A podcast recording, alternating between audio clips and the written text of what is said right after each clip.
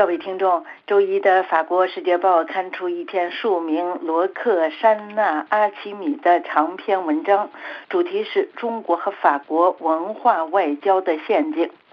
根据《世界报》的这篇文章，中法建交六十周年和中法文化旅游年于一月三十一号星期三在凡尔赛宫的皇家歌剧院拉开了帷幕。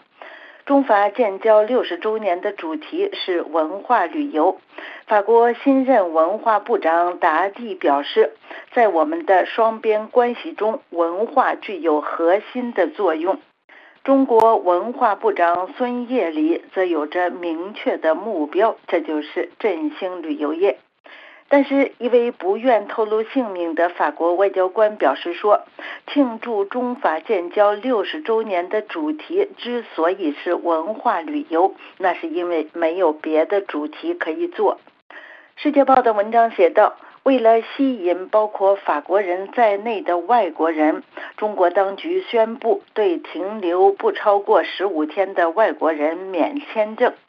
法国方面不打算进行这种互惠。”但是，为了重新点燃中国人对法国的渴望，二零二四年法国将举办近两百个文化活动，包括在北京故宫举办凡尔赛宫展览，以及法兰西喜剧院、波尔多歌剧院芭蕾舞团和法国喜剧在中国多个城市演出。法国国家家具管理局将和汉唐集团合作，在中国举办两个展览。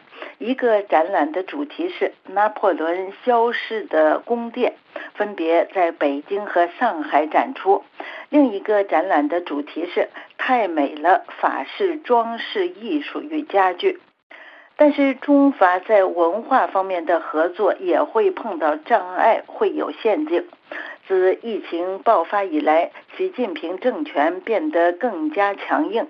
北京于二零二零年在香港出台了严厉的国家安全法，并加大了对台湾的军事压力，还誓言要将台湾纳入自己的管辖范围。另外，对维吾尔人的镇压也没有减弱。人工智能现在让中国当局持续监控每一个公民。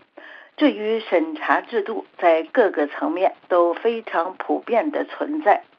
这些对法国构成的挑战是：法国既要照顾越来越专制独裁的北京政权，同时又不给人出卖灵魂的感觉。马克龙二零一九年十一月在上海蓬皮杜西岸艺术中心落成典礼期间提出了一个学说，这就是躲避的艺术。当时有几件作品被撤下，不能够展出。巴黎集美博物馆计划在二零二四年举办不少于四场与中国有关的展览。其中包括与中国艺术展览合作举办关于唐朝和丝绸之路的展览。这个主题很冒险。巴黎的阿拉伯世界研究院2017年的时候曾经尝试过做类似的展览，但是最后失败了。当时阿拉伯世界研究院设想的展览是从亚历山大大帝时期到成吉思汗时期的双方交流。但是中国希望自己处于叙事的中心地位，不愿意展览涉及的时期这么长。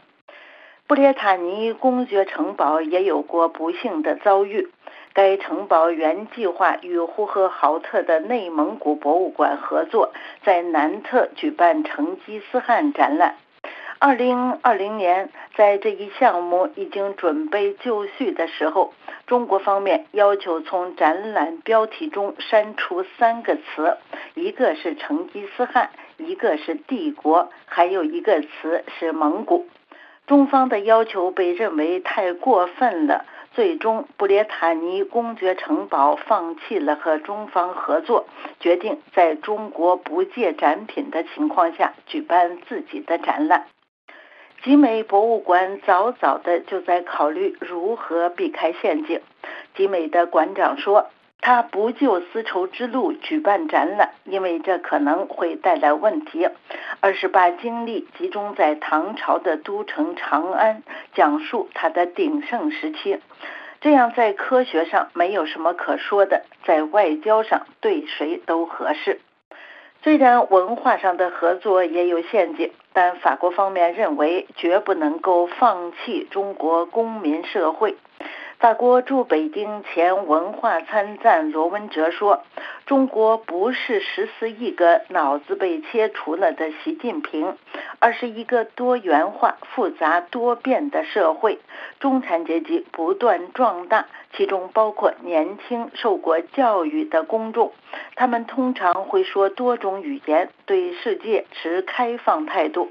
他们对不知道的事情有兴趣，有好奇心。”解放报前驻中国记者哈斯基也认为，大家都还记得东柏林法国文化中心的神话，尽管这里也受到限制，但它仍然是一个可以呼吸的地方。即使到现在，人们谈起东柏林法国文化中心的时候，声音还会发颤。各位听众，以上是法国世界报摘要节目，本次节目由阿曼婷编播，感谢收听。